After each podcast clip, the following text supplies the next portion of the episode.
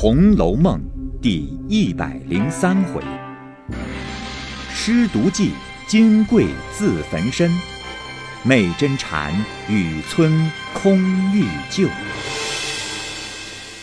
下半部分。金贵的母亲正在撒泼，只见来了一位老爷，几个在头里吆喝，那些人都垂手侍立。金贵的母亲见这个光景，也不知是贾府何人，又见他儿子已被众人揪住，又听见说刑部来验，他心里原想：看见女儿失手，先闹了一个稀烂，再去喊官去，不成往这里先报了官，也便软了些。薛姨妈已吓糊涂了，还是周瑞家的回说：“他们来了，也没有去瞧他姑娘，便作践起姨太太来。我们为好劝他，哪里跑进一个野男人，在奶奶们里头撒混村混打，这可不是没有王法了。”贾琏道：“这会子不用和他讲理，等会子打着问他，说男人有男人的所在，里头都是些奶奶姑娘们。”况且有他母亲，还瞧不见他姑娘吗？他跑进来，不是要打抢来了吗？家人们做好做歹，压服住了。周瑞家的仗着人多，便说：“夏太太，你不懂事，既来了，也该问个青红皂白。你们姑娘是自己服毒死了，不然便是宝蟾要死了他主子了。怎么也不问明白，又不看尸首？”就想讹人来了呢，我们就肯叫一个媳妇儿白死了不成？先把宝蟾捆着，因为你们姑娘必要点病儿，必要点病儿就是你们姑娘也不舒服，所以叫香菱陪着她，也在一个屋里住，故此两个人都看守在那里，愿等你们来眼看看行不相验，问出道理来才是啊。金贵的母亲此时是孤，也只得跟着周瑞家的到他女孩屋里。只见满脸黑血，直挺挺的躺在炕上，便叫哭起来。宝蟾见是他家的人来了，便哭喊说：“我们姑娘好意待香菱，叫她在一块儿住，她倒抽空要死我们姑娘。”那是。薛家上下人等俱在，便齐声吆喝道：“胡说！昨日奶奶喝了汤才要死的，这汤可不是你做的。”宝蟾道：“汤是我做的，端了来，我有事就走了，不知香菱起来放些什么在里头，要死的。”金贵的母亲未听完，就奔香菱，众人拦住，薛姨妈便道：“这样子是砒霜药的，家里绝无此物。不管香菱、宝蟾，终有替他买的。回来刑部少不得问出来，才赖不去。如今把媳妇全放凭证，好等官来相验。”众婆子上来抬放，宝钗道。啊，都是男人进来，你们将女人动用的东西检点检点。只见炕褥底下有一个揉成团的纸包，金贵的母亲瞧见便拾起，打开看时，并没有什么，便撩开了。宝蟾看见道：“哎，可不是有了凭据了？这个纸包我认得，头几天耗子闹得慌。”奶奶家去与舅爷要的，拿回来搁在首饰匣内，必是香菱看见了拿来要死奶奶的。若不信，你们看看首饰匣里有没有了。金贵的母亲便依着宝蟾的所在取出匣子，只有几只银簪子。薛姨妈便说：“怎么好些首饰都没有了？”宝钗叫人打开箱柜，俱是空的，便道。嫂子，这些东西被谁拿去了？这可要问宝蟾。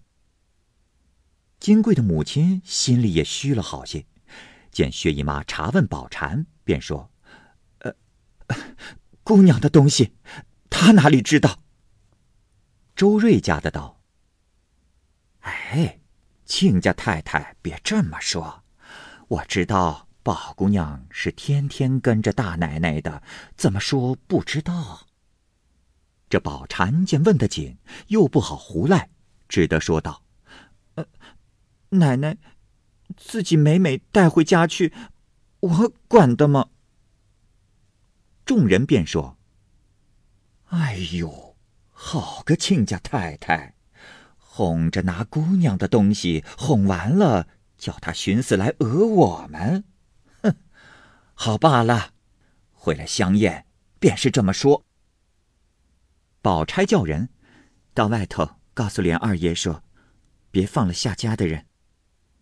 里面金贵的母亲忙了手脚，便骂宝钗道：“小蹄子，别嚼舌头了！姑娘几时拿东西到我家去？”宝钗道：“如今。”东西是小，给姑娘偿命是大。宝琴道：“哼，有了东西就有偿命的人了。快请莲二哥哥问准了夏家的儿子买砒霜的话，回来好回刑部里的话。”金贵的母亲着了急道：“ 这宝蟾必是撞了鬼了。混说起来，我们姑娘何尝买过砒霜？”若这么说，就是宝蟾要死了的。宝蟾急得乱嚷说：“哎，别人赖我也罢了，怎么你们也赖起我来呢？你们不是嫦娥姑娘说，叫她别受委屈，闹得他们家破人亡，那时将东西卷包一走，再配一个好姑爷，这个话是有的没有？”金贵的母亲还未答言，周瑞家的便接口说道：“哎呦，这是你们家的人说的，还赖什么呢？”哼！金贵的母亲恨得咬牙切齿的骂宝钗说：“我待你不错呀，为什么你倒拿话来葬送我呢？回来见了官，我就说是你要死姑娘的。”宝蟾气得瞪着眼说：“请太太放了香菱吧，不犯着白害别人。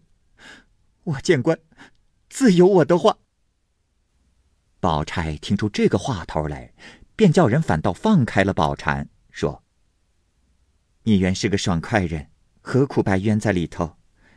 你有话索性说了，大家明白，岂不完了事了呢？”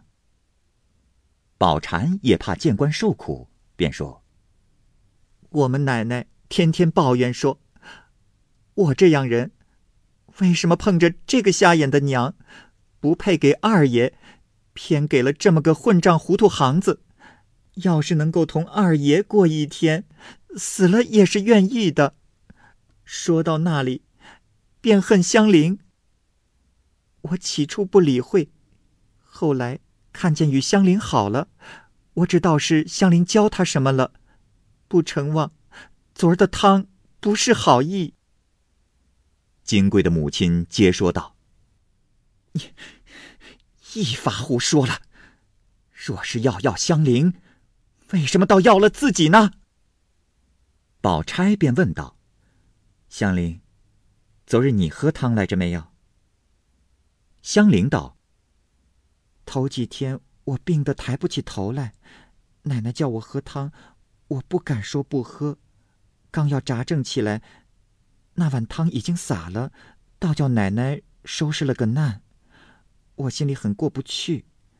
昨儿听见叫我喝汤，我喝不下去，又没有法儿，正要喝的时候呢，偏又头晕起来。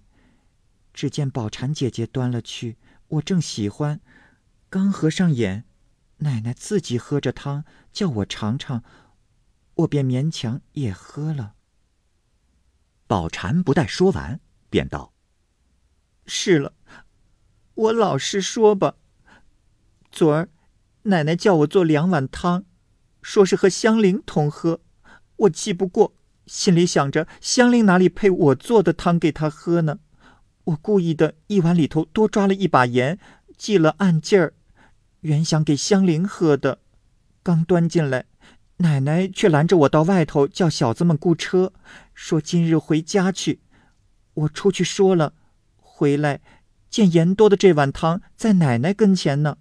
我恐怕奶奶喝着咸又要骂我，正没法的时候，奶奶往后头走动，我眼错不见，就把香菱这碗汤换了过来。也是何该如此？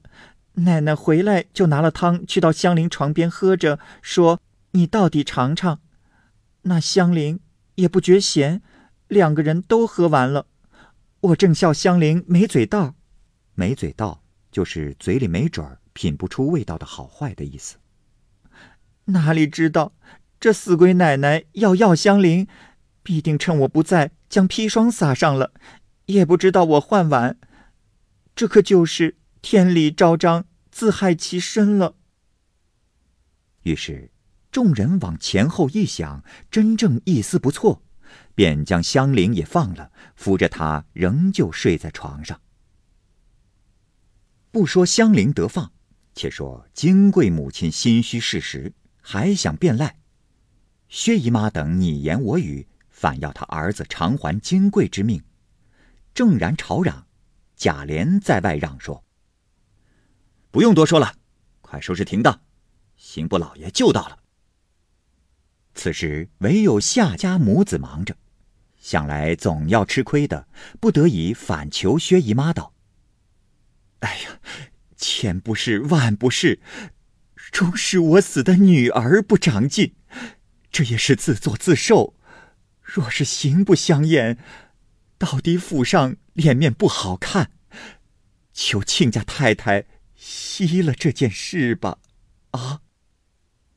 宝钗道：“那可使不得，已经报了，怎么能息呢？”周瑞家的等人，大家都做好做歹的劝说。若要息事，除非夏亲家太太自己出去拦宴，我们不提长短罢了。贾琏在外也将他儿子吓住，他情愿迎到刑部拒结拦宴。拒结拦宴，就是死者亲属出具保证文书，阻拦官府验尸，表示对死因不怀疑，不告发。众人依允。薛姨妈命人买官成殓，不提。且说贾雨村升了京兆府尹，监管税务。一日出都查勘开垦地亩，路过鸡知县，到了急流津，正要渡过彼岸，因待人夫暂且停轿。只见村旁有一座小庙，墙壁坍颓，露出几株古松，倒也苍老。雨村下轿，闲步进庙，只见庙内神像金身脱落，殿宇歪斜，旁有断节，断节就是断的碑。字迹模糊，也看不明白。意欲行至后殿，只见一翠柏下印着一间茅庐，炉中有一个道士合眼打坐。雨村走近看时，面貌甚熟，想着。倒像在哪里见来的，一时再想不出来。从人便欲吆喝，雨村止住，徐向前叫一声“老道”。那道士双眼微起，微微笑道：“贵官何事？”雨村便道：“啊，本府出都查看事件，路过此地。”见老道静修自得，想来道行深通，意欲冒昧请教。那道人说：“来自有地，去自有方。”雨村知是有些来历的，便长揖请问：“啊，老道从何处修来，在此结庐？此庙何名？庙中共有几人？”或欲真修，岂无山名？或欲结缘，何不通渠？那道人道：“葫芦尚可安身，何必名山结社？渺名酒饮，断节犹存。形影相随，何须休沐？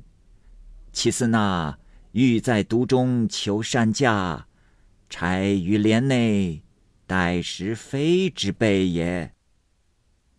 雨村原是个隐物人，初听见“葫芦”两字，后闻玉钗一对，忽然想起甄士隐的事来，重复将那道士端详一回，见他容貌依然，便屏退从人，问道：“啊，俊家莫非真老先生吗？”那道人从容笑道：“什么真？”什么假？要知道，真即是假，假即是真。玉村听说出“假”字来，一发无疑，便重新施礼道：“，学生自蒙凯赠道都，托庇霍郡公车，受任贵降，是知老先生超悟凡尘，飘居仙境。学生虽速回思切，自念。”风尘俗丽，未由再进仙言。今何幸于此处相遇？求老仙翁指示愚昧。倘何不弃，经欲甚尽，学生当得供奉，得以朝夕领教。那道人也站起来回礼道：“我于蒲团之外，不知天地间尚有何物。适才尊官所言。”贫道一概不解。说毕，依旧坐下。雨村复又心疑，想去，若非是隐，何貌言相似若此？离别来十九载，面色如旧，必是修炼有成，未肯将前身说破。但我既遇恩公，又不可当面错过。看来。不能以富贵动之，那妻女之思，更不必说了。想罢，又道：“啊，先师既不肯说破前因，弟子于心何忍？”正要下礼，只见从人进来，并说天色将晚，快请渡河。雨村正无主意，那道人道：“请尊官速登彼岸。”见面有期，迟则风浪顿起，国蒙不弃，贫道他日尚在渡口候教。说毕，仍合眼打坐。雨村无奈，只得辞了道人出庙。正要过渡，只见一人飞奔而来。欲知何事，下回分解。好，各位听友，由于时间的关系，我们这期节目就先播到这儿。欲知后文详情，欢迎您关注蚂蚁晒尔，并订阅我播讲的《红楼梦》。另外，还有更多精彩的系列故事也在其中，欢迎您关注收听。如果您有什么样的意见或者建议，可以通过下方的留言方式及私信的方式告诉我，我会在第一时间回复您。我是蚂蚁，我们下期节目再见。